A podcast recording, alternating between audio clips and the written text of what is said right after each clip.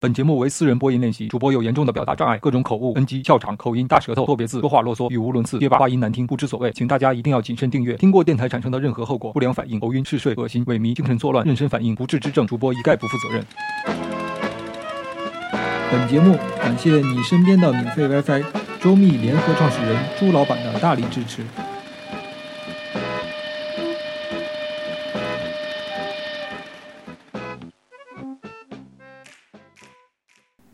刘淼来信，你并不是非要买房。美国最有名的一篇短篇小说，大概要数雪莉·杰克逊的《摸彩》，发表在一九四八年六月二十六号的《纽约客》上，成为了该杂志史上收到读者来信最多的一篇小说。那个夏天，《纽约客》一共收到三百多封关于这篇小说的来信。只有十三封表达了善意。这些来信者大多数还是作者的朋友，其余的来信大多表达了疑惑或是愤怒，质疑为何《纽约客》要登载这么一篇小说，并用退订的方式表达不满。一直到作者雪莉·杰克逊死去，他还在收到来自读者要求他道歉的信。但这不妨碍无数的教材将这篇小说收录。虽然作者早已去世，这篇小说却一直流传了下来。关于小说的梗概，借用董鼎山在一篇书评里写到的：“摸彩的故事内容其实很简单，背景是英格兰的一个小村镇，每年一次，镇民履行传统的习俗。”于春季在镇中心集合抽彩，这是他们历代祖先所遗下的惯例。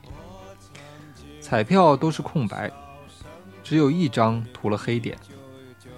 抽彩仪式完后，一个名叫郝金逊夫人持了这张带黑点的彩票，其他镇民立即名正言顺的、慎重的、保持尊严的手持石块向他丢去。把他击毙。小说的语调平静，毫无渲染夸张。越是如此，越在结尾时使得读者感觉毛骨悚然。因为很多读者原本期待着郝金逊夫人摸到一台洗衣机或者是电冰箱。诸多来信中，也有读者问作者：这样的摸彩在哪个小镇进行？他们也想去围观一下。不同的人从这篇小说中看出不同的东西。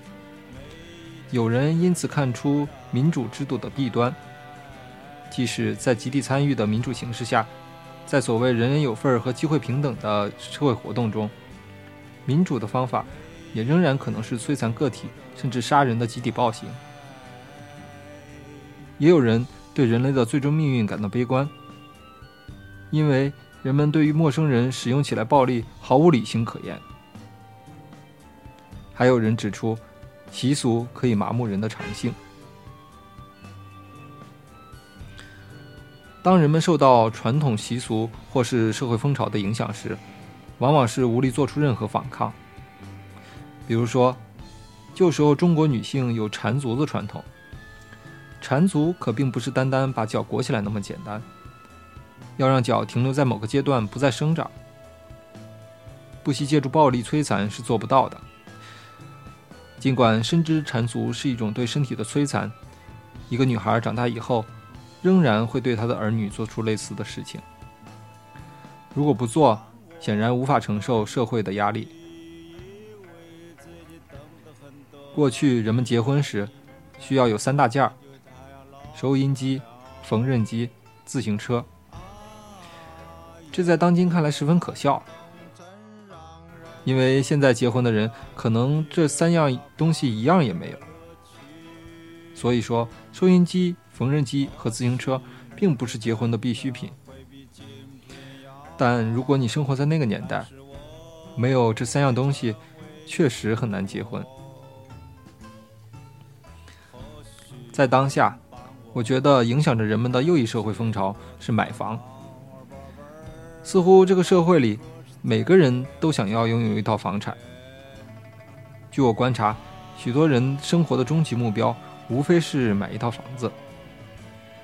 我并不反对有足够支付能力的人买房，但我确确实实见过很多人，并没有宽裕到可以买房的地步，而倾尽全家之力申请巨额贷款，使得生活压力巨大，劳累不堪。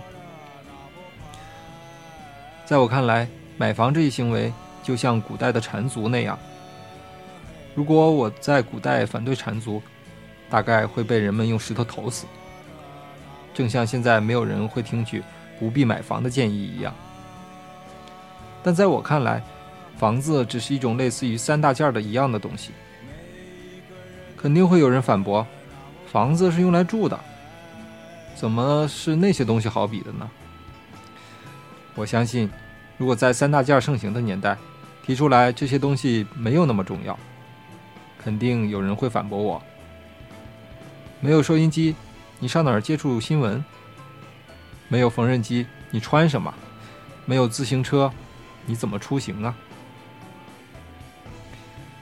相信我，这两种思路真的没太大差别。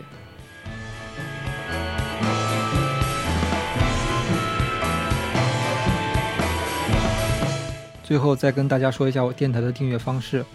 如果是苹果手机的用户，直接安装苹果的官方应用 Podcast，在 Podcast 里面搜索“苑小帅”，点击订阅就可以了。还有一个应用是苹果和安卓双平台的，叫荔枝 FM。那安装这个应用以后呢，搜索电台 FM 幺九九六八，或者直接搜索“苑小帅”，都可以搜索到我的电台，点击订阅就可以离线收听所有的节目。我还有一个微信的公众账号，呃，也是苑小帅，在微信里面搜索“苑小帅”，添加公众账号就可以收每天收到我节目的推送。有任何意见和建议，或者你需要点歌，都可以通过微信的公众账号告诉我。那你如果知道每期的常规节目的背景音乐是什么，也可以通过微信的公众账号告诉我。每期前十位答对的听众呢？都会获得主播手写的明信片一张，作为主播对你们支持电台的感谢。谢谢各位听众对苑小帅私人电台的支持，我们下期再见。你怎么知道人家听到最后了呀？好多人都都受不了你啰嗦，根本听不到最后。